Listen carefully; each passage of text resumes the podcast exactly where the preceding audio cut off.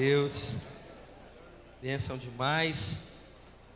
Para mim, uma alegria poder estar aqui com vocês. Sou de Belo Horizonte. Alguém aqui gosta de pão de queijo? Alguém gosta de pão de queijo? frango com quiabo. Alguém gosta de frango com quiabo aqui? Tutu de feijão. Irmão, vocês vão me desculpar, mas a comida mineira é a melhor do Brasil. Sim ou não? É, glória a Deus. Mas se passar em Belo Horizonte, vai lá comer um pão de queijo com a gente, tomar um cafezinho, vai ser muito bom.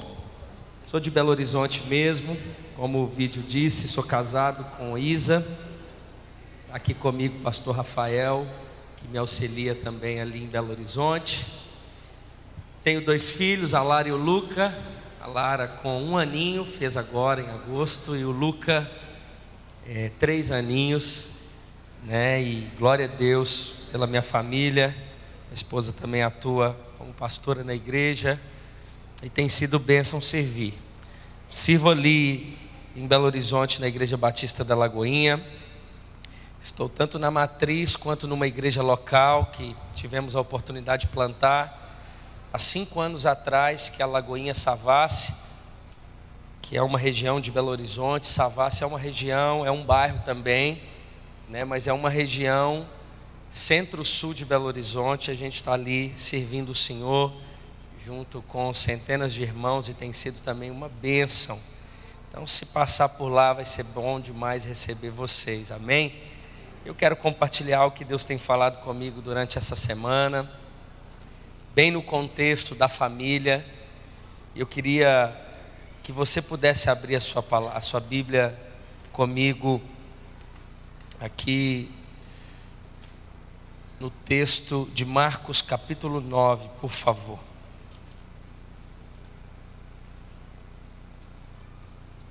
Marcos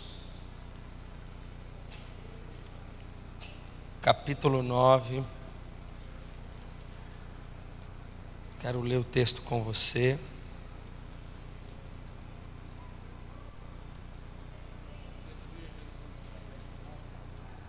A partir do verso 14, por favor. Marcos, capítulo 9, verso 14. Enquanto você abre, eu trouxe poucos livros, acho que um pouco mais de 20 livros. Lancei esse livro em julho.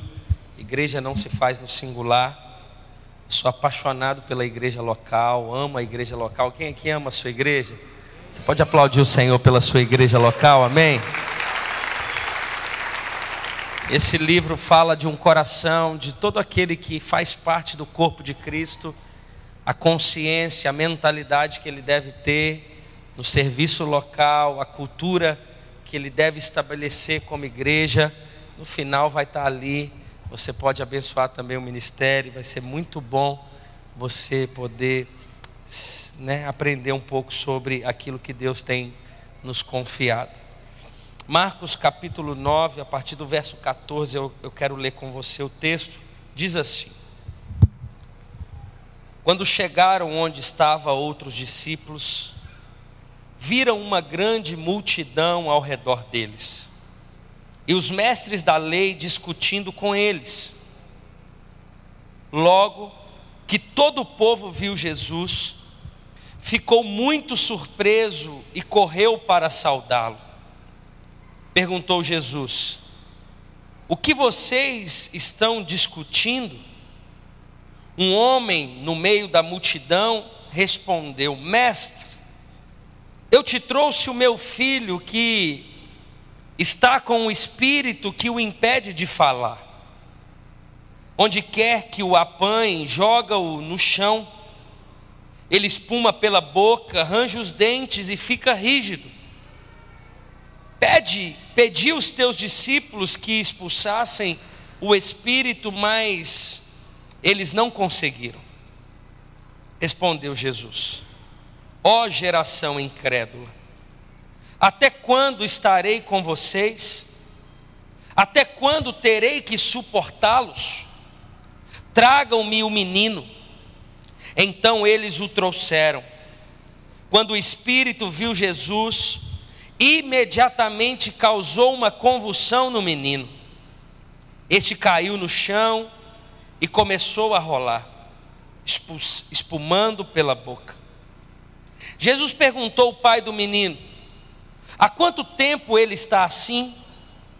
Desde a infância, respondeu ele. Muitas vezes esse espírito tem lançado no fogo e na água para matá-lo, mas se podes fazer alguma coisa, tem compaixão de nós e ajuda-nos.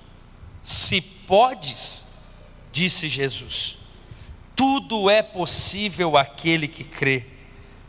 Imediatamente, o pai do menino exclamou: Creio, ajuda-me a vencer a minha incredulidade. Quando Jesus viu que uma multidão estava se ajuntando, repreendeu o espírito imundo, dizendo: Espírito mudo e surdo, eu ordeno que o deixe e nunca mais entre nele. O espírito gritou, agitou violentamente e saiu. O menino ficou como morto, ao ponto de muitos dizerem: ele morreu. Mas Jesus tomou pela mão e o levantou, e ele ficou em pé. Depois de Jesus ter entrado em casa, seus discípulos lhe perguntaram em particular: Por que não conseguimos expulsá-lo? Ele respondeu: Essa espécie só sai pela oração e pelo jejum. Feche os seus olhos por um instante, Pai. É com muito temor que chegamos a Ti nessa noite, nesse primeiro dia de conferência, onde o Senhor quer continuar falando como o Senhor tem falado durante esse mês, a propósito do maior bem que temos, que o Senhor nos concede, que é a família que por meio do Teu Espírito Santo, o Senhor traga revelação ao nosso coração, o Senhor fale com cada um aqui, segundo cada realidade, e que no nome de Jesus, Senhor, no final dessa noite, somente o Teu Filho Jesus seja exaltado. Nós oramos e colocamos a nossa vida diante do Senhor, no nome de Jesus. Meus irmãos, eu queria que você prestasse bastante atenção, porque eu quero trazer um contexto desse texto, para que o texto não se torne pretexto para mim e para você. Nós acabamos de ler o Evangelho de Marcos no capítulo 9. E você sabe que cada evangelho ele tem uma peculiaridade. Ele foi escrito a um determinado tipo de público com um propósito diferente. Diferente do Evangelho de Mateus, que foi escrito aos judeus numa perspectiva de Jesus como rei. E é por isso que no Sermão do Monte, a Bíblia ela nos ensina a oração que todos nós sabemos, a oração do Pai Nosso, e diz: Teu é o reino. É uma afirmação do governo de Cristo em nós, na nossa vida. Ele é Senhor do céu e da terra, Ele é Rei.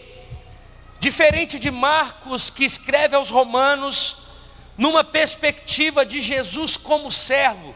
E eu quero voltar em Marcos, porque é o texto proposto para essa noite, diferente de Lucas, que é um evangelho que foi escrito aos gregos numa perspectiva de Jesus como homem perfeito, diferente de João, que escreve o Evangelho universal numa perspectiva do Verbo em que foi encarnado.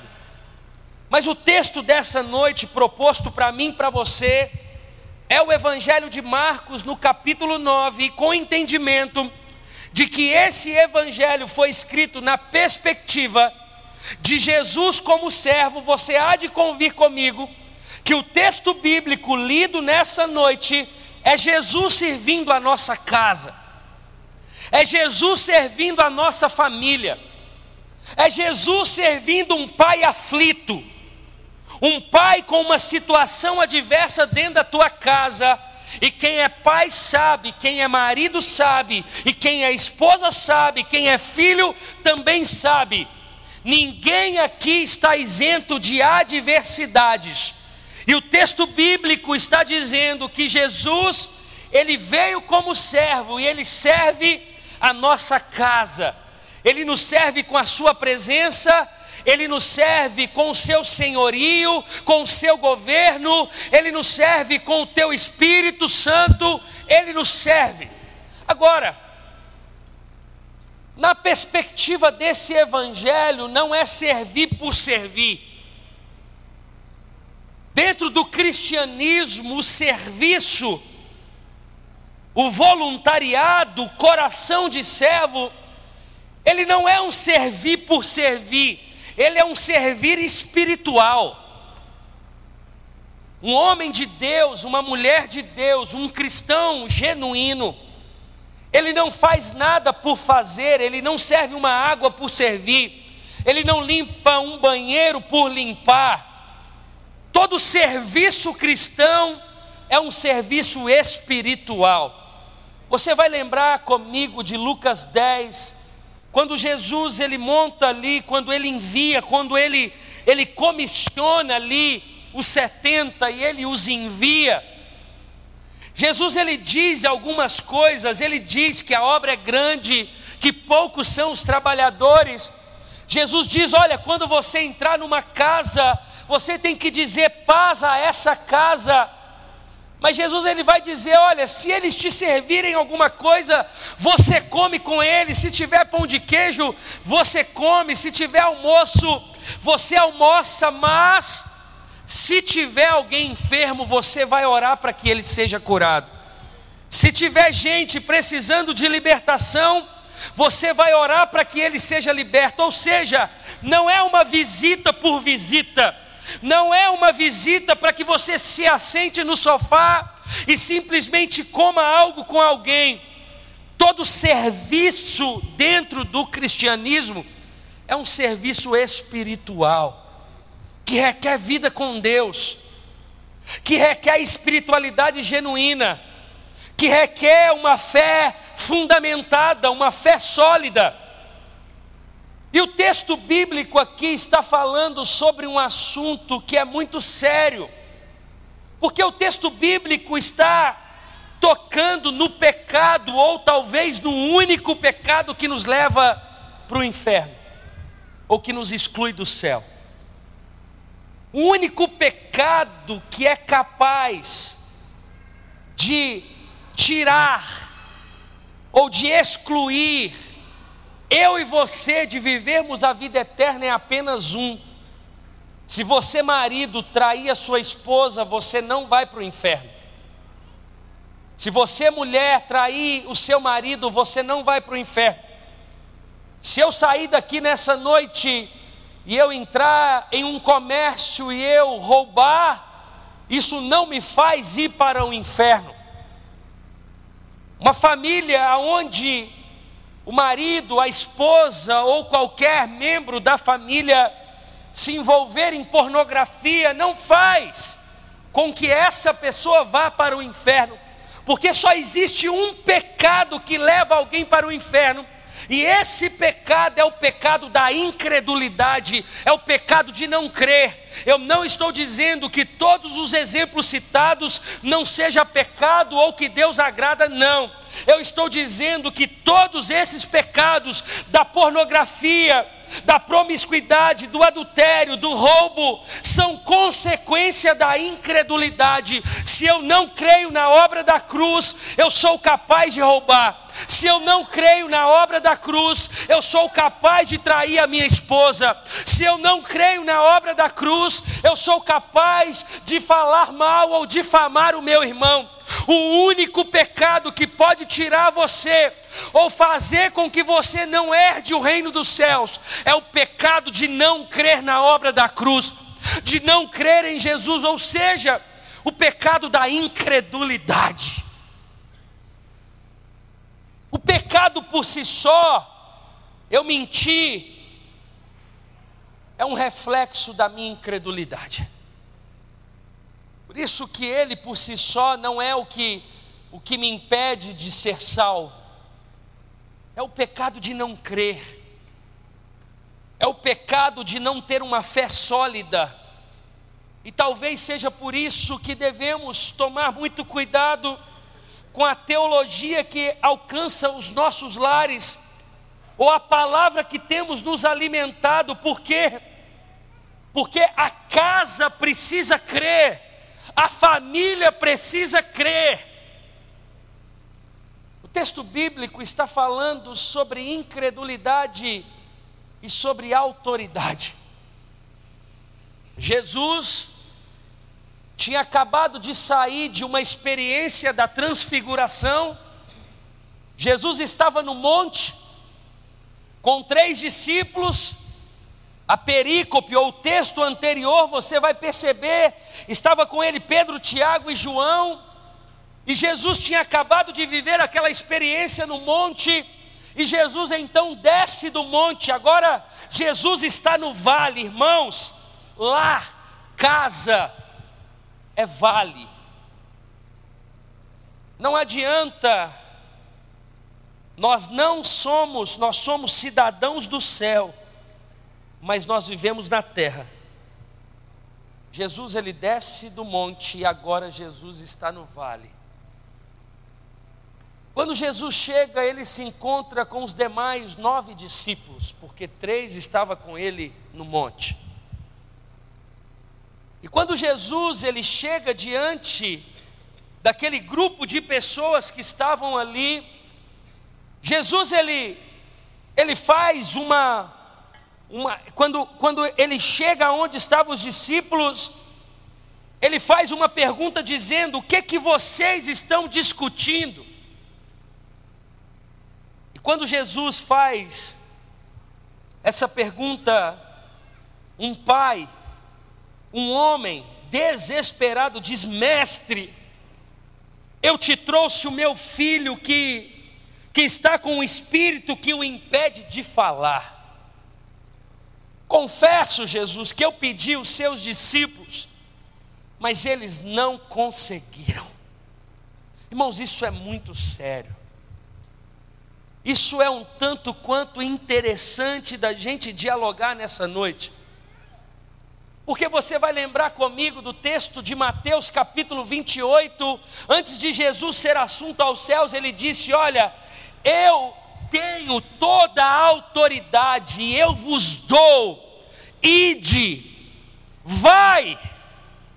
Com qual autoridade? Jesus ele delegou autoridade.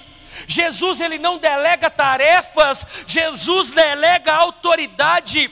Jesus delegou autoridade para aqueles que creem, para aqueles que são filhos, para aqueles que estão comissionados. E eu, diz, eu digo uma coisa para você nessa noite: nós já estamos em campo, nós já estamos em missão. Quando nós olhamos para nossa casa, quando eu olho para os meus filhos, quando eu olho para minha esposa, quando eu olho a realidade da minha igreja local, quando eu olho a situação da nossa nação, quando eu olho para Belo Horizonte, quando você olha para a sua cidade, você percebe que você está em missão, e essa missão é uma missão regada de autoridade que o próprio Cristo deu, diante da mensagem que ele deixou e da companhia que ele prometeu. Ele disse: Eu estarei com vocês todos os dias, até a consumação dos séculos. Nós temos essa autoridade. E aquele pai diz: Olha, eu pedi os seus discípulos, mas eles não conseguiram. Me recordo do texto de Atos capítulo 19, quando Paulo havia sido usado pelo Senhor, impelido pelo Espírito Santo, em batizar os irmãos de Éfeso, os irmãos que haviam sido batizados apenas na, nas águas, e Paulo então os batiza no Espírito Santo, abre um seminário teológico chamado Escola de Tirano, e a Bíblia diz que, certa feita, alguns homens haviam tentado expulsar um demônio, e eles disseram: Olha, em nome de quem Paulo prega, eu ordeno, saia. E o demônio ele vai dizer: Olha, Jesus eu conheço, Paulo eu sei quem é, mas e vocês quem são? Pais que estão aqui nessa noite, quem vocês são? Mulheres, mães, filhos que estão aqui, Jesus eu conheço, Paulo eu sei quem é, mas e vocês quem são? Entende uma uma uma dicotomia, uma duplicidade aqui, ao mesmo tempo que eu estou foi-me comissionado, foi-me delegado uma autoridade Muitas vezes, o que faz eu e você vivermos coisas dentro da nossa casa é fruto da nossa incredulidade. A incredulidade de crer, como o texto diz, que em Jesus tudo é possível. É possível ter um casamento sadio, é possível você ser um homem trabalhador, um homem empoderado, um homem que ama a sua vida profissional, que é feliz naquilo que você faz profissionalmente falando, mas é possível você ser um pai presente, um pai que brinca com os filhos, um pai que ri junto, um pai que sai com a esposa, um marido que honra, um marido carinhoso, um marido que honra a sua casa, um marido presente, um homem de Deus cheio do Espírito Santo, cheio de autoridade, é possível você, mulher, ser uma mulher que cuida dos seus filhos, uma mãe presente, uma mulher idônea, uma esposa companheira, cheia do Espírito Santo, envolvida na igreja local. É possível, é possível em Jesus, é possível. Mas o texto vai dizer que é possível. Somente aquele que crê.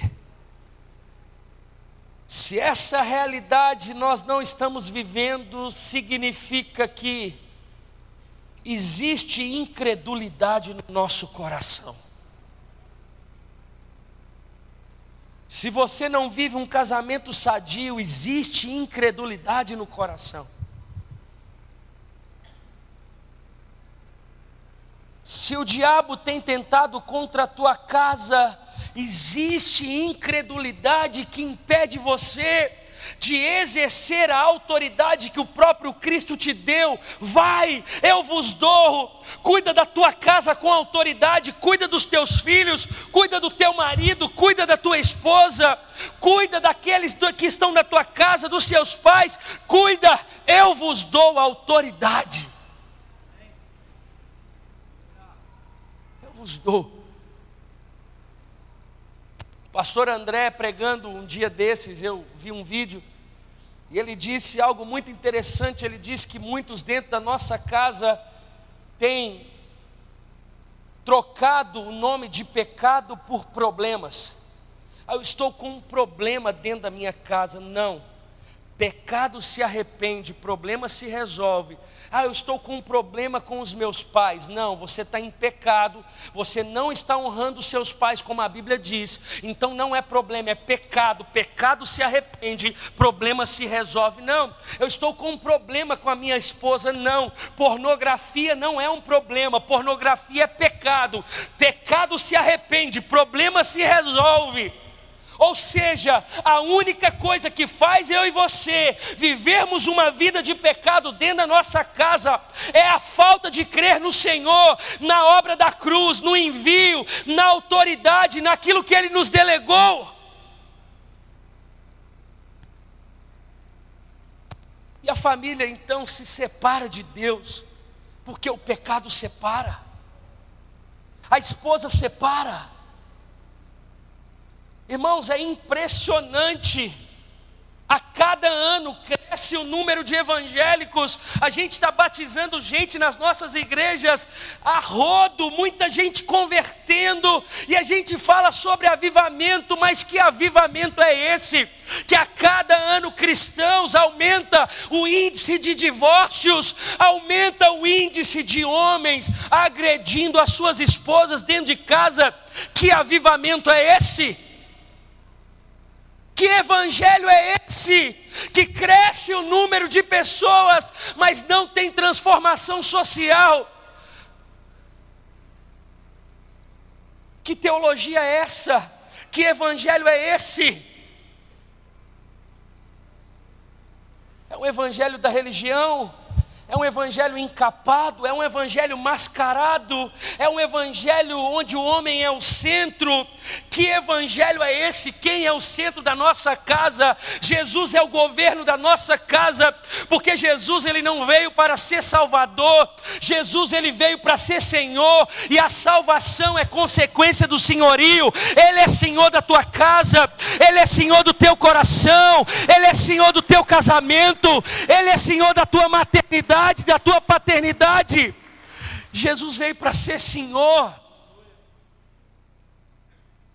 Aqui na minha casa é eu que mando, não, é Jesus quem manda, é Ele quem governa. Aqui é eu que dou as direções, não. Aqui é o Espírito Santo que dá as direções. Eu sou sensível à voz do Espírito Santo. Eu tenho vida de oração, eu tenho conhecimento da Escritura, eu tenho uma vida bonita, uma vida devota, uma vida regada de unção, uma vida regada de espiritualidade, de um evangelho genuíno, aonde Ele cresce e eu diminuo aonde Ele governa e eu saio de cena, aonde eu ouço e eu pratico um evangelho que sai do campo da teoria e entra no campo da prática.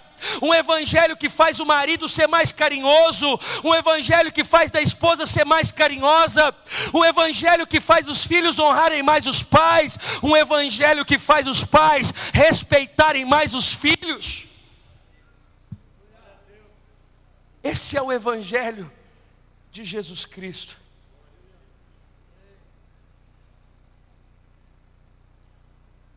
Jesus está lidando com a incredulidade de um de um pai aflito que diz: "Me ajuda com a minha incredulidade". E ele está lidando com a incredulidade de discípulos diretos Eu pedi para que os seus discípulos pudessem me ajudar, mas eles, eles não conseguiram. Eu quero compartilhar alguns pontos para a nossa meditação. Primeiro deles, que a nossa incredulidade nos impede de ser resposta para os problemas dos outros.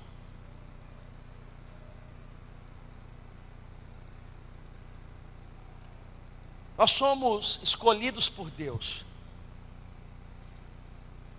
A Bíblia nos ensina que não fostes vós que me escolhestes, mas eu escolhi a vós outros. Nós fomos escolhidos por Deus. Nós fomos escolhidos, as escamas dos nossos olhos caíram, tivemos uma experiência no nosso poço de Jacó, no nosso caminho de Damasco, tivemos uma experiência real com Jesus, reconhecemos a obra da cruz, Ele não está mais ali, Ele está vivo, Ele me governa. Eu deixei aquele que roubava não rouba mais, aquele que mentia não mente mais, e agora eu tenho uma vida com Deus, ou seja, a partir do momento que eu reconheci a obra da cruz, eu assumi uma responsabilidade, não somente com a minha vida, mas com a vida daqueles que estão ao meu redor. É como você, dentro de um carro, você é o motorista, você tem dois filhos atrás e uma esposa do lado. Você não pode se dar o luxo de brincar no volante,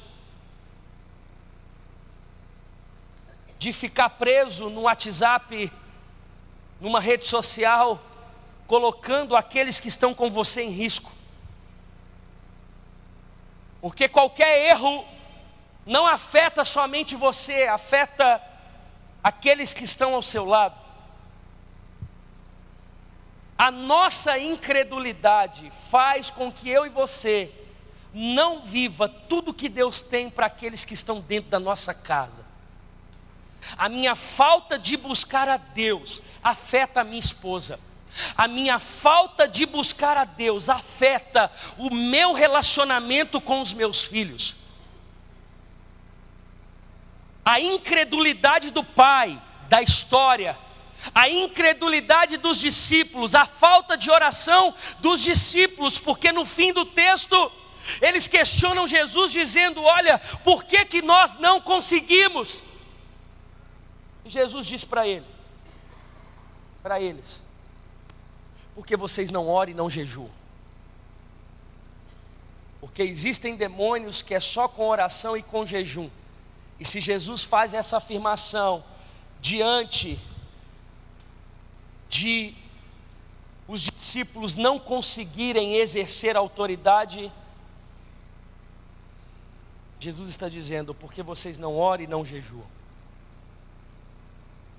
A minha falta de intimidade com Deus, de oração, de busca, de ser cheio do poder do Espírito Santo, afeta não somente a mim, afeta todos da minha casa, afeta pessoas do meu trabalho, afeta parentes, afeta gente do seu grupo familiar, afeta todo mundo. Porque sem Deus você se torna mais grosso,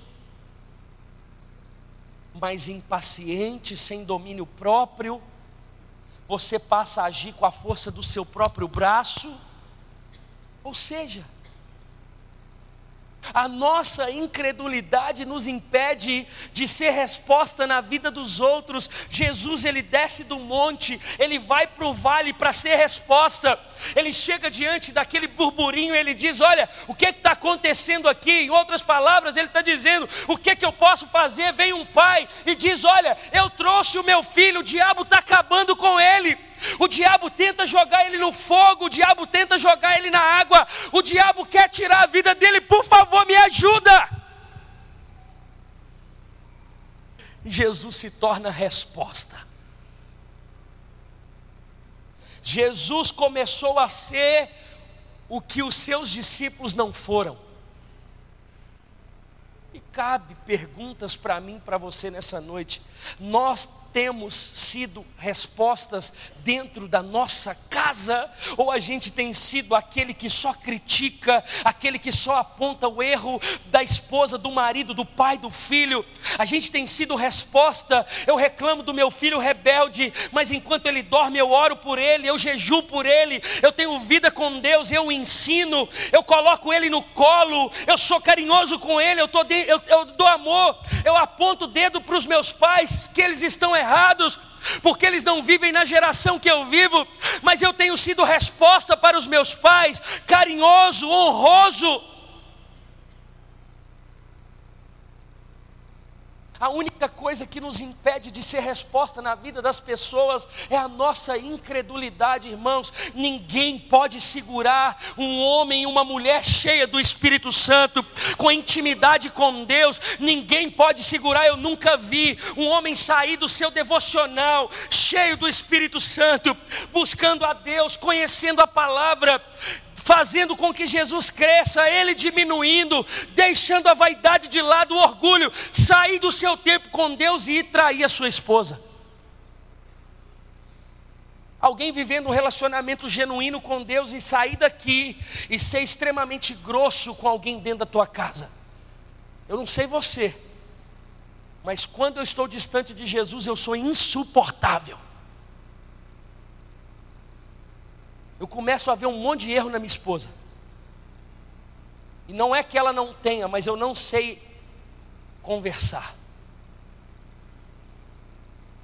Mas ao contrário, todas as vezes que eu estou num tempo cheio de Deus, é o tempo que eu mais brinco com os meus filhos, é o tempo que eu sou mais carinhoso, é o tempo que eu penso em viagem, é o tempo que eu penso em férias, é um tempo onde a vida sexual está saudável, é um tempo onde você está bem dentro da tua casa. Eu saio da igreja, eu tenho prazer de, dentro, de ir para casa. Você sai do trabalho, tem prazer de chegar dentro de casa. Se você ora, você tem prazer de ajudar sua esposa, de fazer uma comida, de limpar um banheiro, de fazer alguma coisa. Sabe por quê? Porque Deus te aproxima. A fé, a ausência de incredulidade torna você resposta. A ausência de incredulidade torna você resposta. Primeiro ponto. Nossa incredulidade nos impede de ser resposta. Segundo, a nossa incredulidade faz com que perdamos muito tempo fazendo ou discutindo o que não nos leva a nada. A Bíblia vai dizer que Jesus ele desce, os discípulos, aqueles que creram no caminho, aqueles que diziam seguidores, estavam discutindo, estavam fazendo o que Jesus não mandou fazer, estavam perdendo tempo, ao invés de serem cheios de autoridade, cheios da presença de Deus, impor as mãos sobre o diabo que estava sobre aquele menino e ser resposta na vida do pai. A nossa incredulidade faz a gente cair naquilo que chamamos de distração. A nossa incredulidade faz gastar tempo, mais tempo do que devemos com o celular. A nossa incredulidade faz a gente não aproveitar os tempos oportunos dentro de casa, num diálogo com a esposa, numa brincadeira com o filho, num tempo saudável dentro de casa. A incredulidade gera distração na nossa vida.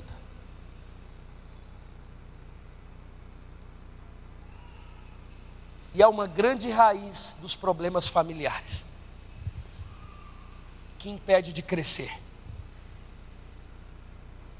A distração nos impede de crescer.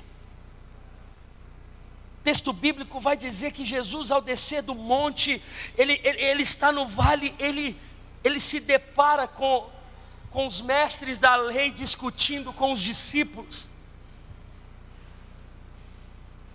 E ele diz: Até quando eu vou ter que suportá-los? Até quando eu vou ter que sacudir vocês para entender que o problema da tua casa não é um problema pontual, é a incredulidade, não é um pecado pontual, é a incredulidade. Até quando vou, eu, eu vou precisar sacudir você? Que o problema do teu casamento não é, não é isso que você está dizendo mas é a ausência de Deus, é a ausência da busca a Deus, a ausência de fé sólida, a ausência de crer que nele tudo é possível. Quantos de nós perdemos tempo com coisas que não vai edificar?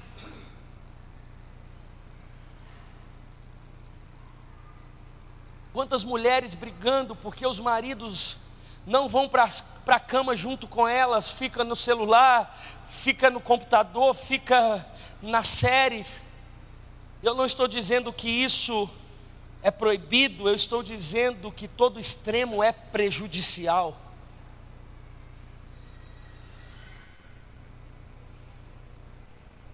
Distração nos impede de crescer de desenvolver. Você entende que a raiz não é uma coisa, é a incredulidade.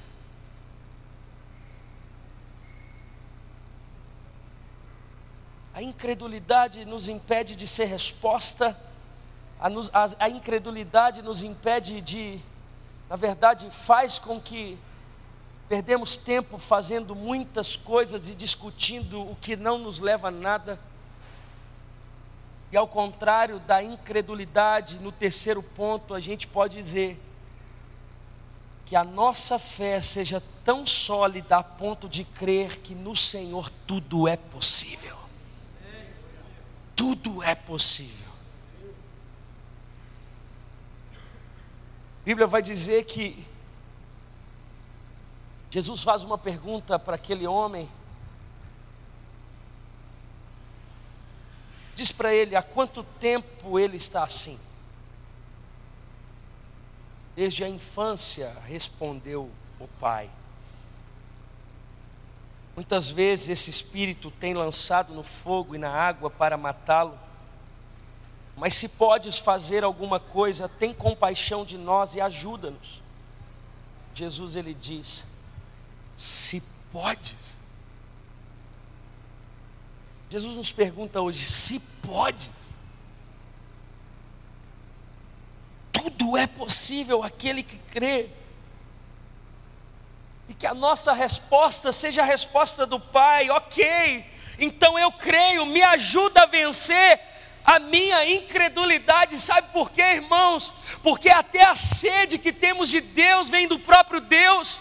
Até a fome que temos de Deus vem do próprio Deus, a fé que temos vem do próprio Deus.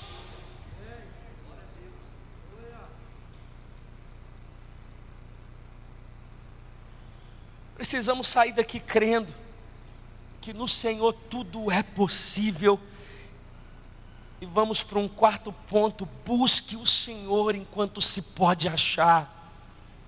O texto bíblico vai dizer que os discípulos perguntaram: por que, que nós não conseguimos? E às vezes você pergunta: por que, que eu não resolvo o problema da minha casa? porque isso já virou ano, porque isso já faz décadas, por que isso está acontecendo? Jesus está dizendo ausência de oração, ausência de práticas devocionais, ausência de sinceridade, acúmulo de orgulho, acúmulo de vaidade ausência de se dobrar diante do Senhor e assumir o erro, assumir o erro como marido, assumir o erro como filho, assumir o erro como esposa. Jesus está dizendo: busque-me enquanto se pode achar. O que impede, o que impediu o pai, por anos, de ver o filho sofrendo, a incredulidade. O que causou a exposição na vida dos nove discípulos, quando Jesus chega e percebe eles fazendo nada. Ausência de oração, ausência de jejum. Não é jejum para que você compre um carro novo. Não é jejum para que você troque a casa é sacrifício para que você se torne mais sensível à voz de Deus. É para que você troque o que você fazia demais, o que você é apegado carnalmente falando, para buscar mais a Deus, para orar mais para ler mais a palavra, para viver mais uma espiritualidade genuína. Jesus está dizendo: olha, o problema das famílias é a ausência de oração, é a ausência de jejum, obviamente trazendo aplicações para mim, para você. O texto bíblico proposto em, através do Evangelho de Marcos nessa noite está dizendo: olha pai, é isso que te impede, cristão, é isso que te impede, ausência de autoridade, incredulidade crônica, infiltrada dentro da tua casa, dentro do teu coração. Você crê? Jesus está dizendo: tudo é possível aquele que crê. Você crê que a partir desse tempo, desse mês, você pode viver a sua melhor realidade de família e só crescer? Você crê que você pode crescer como marido, como esposa, como filho? Você crê que você pode crescer como pai, que você pode desenvolver, que você pode subir um degrau, que você pode melhorar, que você pode confessar e que você pode abrir o seu coração? Você crê? Você crê que a partir desses dias você pode buscar mais a Deus, você pode orar mais, você pode regar a tua casa mais de oração, você pode jejuar mais. Você crê que você pode ler mais a palavra, você pode conhecer mais a Bíblia, você crê. É isso que Jesus está dizendo. Qual era o problema do pai, qual era o problema dos discípulos? A ausência de Deus que causava incredulidade. E é o único pecado que nos separa de Deus. Ou seja, é o único pecado que separa a nossa família de Deus. Pastor, o que está gerando confusão na minha casa é porque eu estou desempregado. Não. Se é uma família cheia de Jesus, o desemprego une mais. A família fica, fica mais presente, está todo mundo junto. Aquilo que um só pagava, agora todo mundo divide, agora todo mundo é parte. Pastor, o que está causando problema dentro da minha casa, pastor, é que meu esposo está trabalhando demais. Não, o trabalho é nobre, enobrece o homem, não é isso. Semana tem sete dias e 24 horas. Você trabalhar muito, muito, muito, você trabalha 12, 15 horas por dia. Você tem muitas horas ainda para pelo menos perguntar à esposa como foi o dia dela. Você brincar meia hora com o seu filho, com aqueles que têm filhos pequenos, como eu, por dia. Ele nunca vai dizer que você é ausente. Nunca. Nunca. O segredo do crescimento é vida com Deus. Parece óbvio, irmãos. E é óbvio mesmo, era óbvio para os discípulos, mas no momento onde o demônio aparece, não tem histórico. Você tenta, mas não consegue. Já viu aquela briga dentro de casa que no momento você tenta espiritualizar, mas já perdeu? Não dá. Não dá para pagar de crente no momento onde você não construiu uma autoridade. A gente sabe. A gente sabe a receita. Mas é construído. Ninguém se torna ou tem um conceito de um bom marido do dia para a noite. Não. É muito graveto que você tem que jogar. É muito joelho dobrado, muita paciência, fruto do Espírito.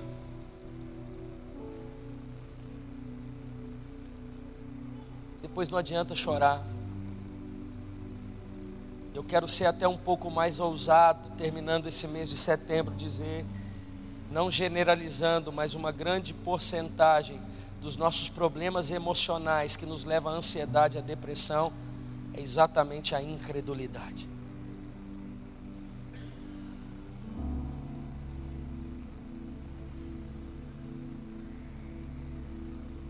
Perguntas para mim, para você nessa noite.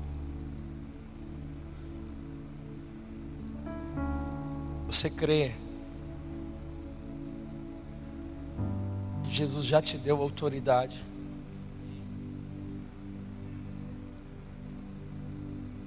Você deseja sair daqui nessa noite buscando ainda mais o Senhor?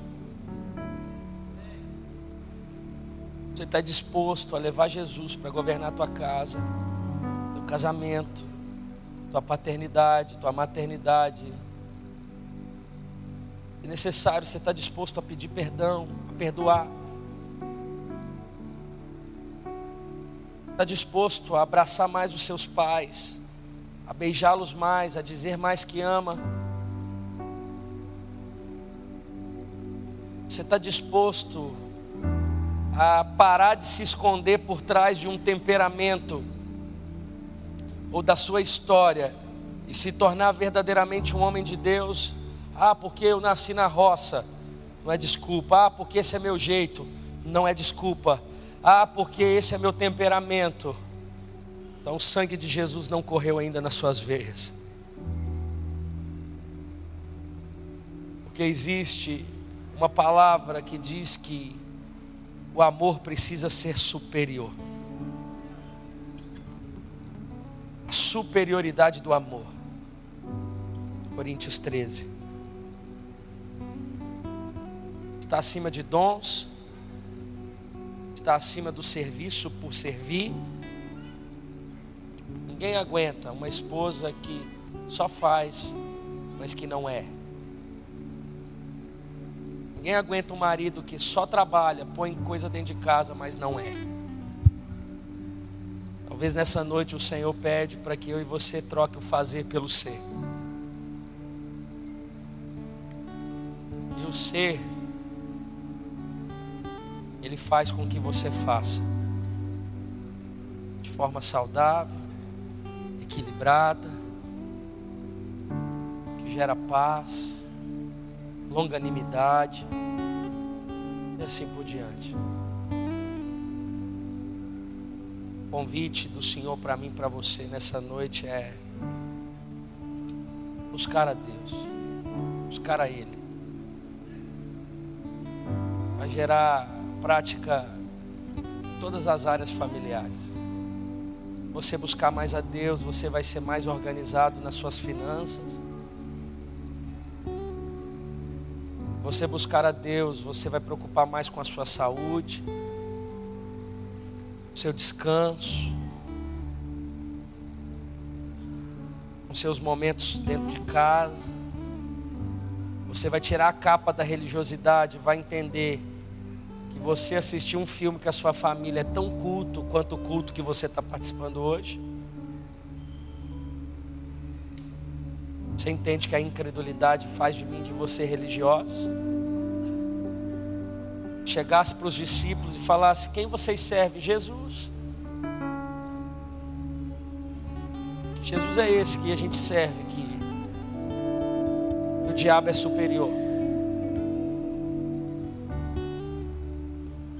Jesus que nós servimos, ele nos delegou autoridade para cuidar da nossa casa debaixo de uma palavra que já foi enviada, já foi deixada. A gente não precisa reinventar a rota. E a gente precisa crer na maior promessa de toda a Bíblia, que é a companhia do Espírito Santo. A maior promessa, ele disse: Eu estarei com vocês todos os dias. Todos os dias. Fica de pé, eu quero orar por você.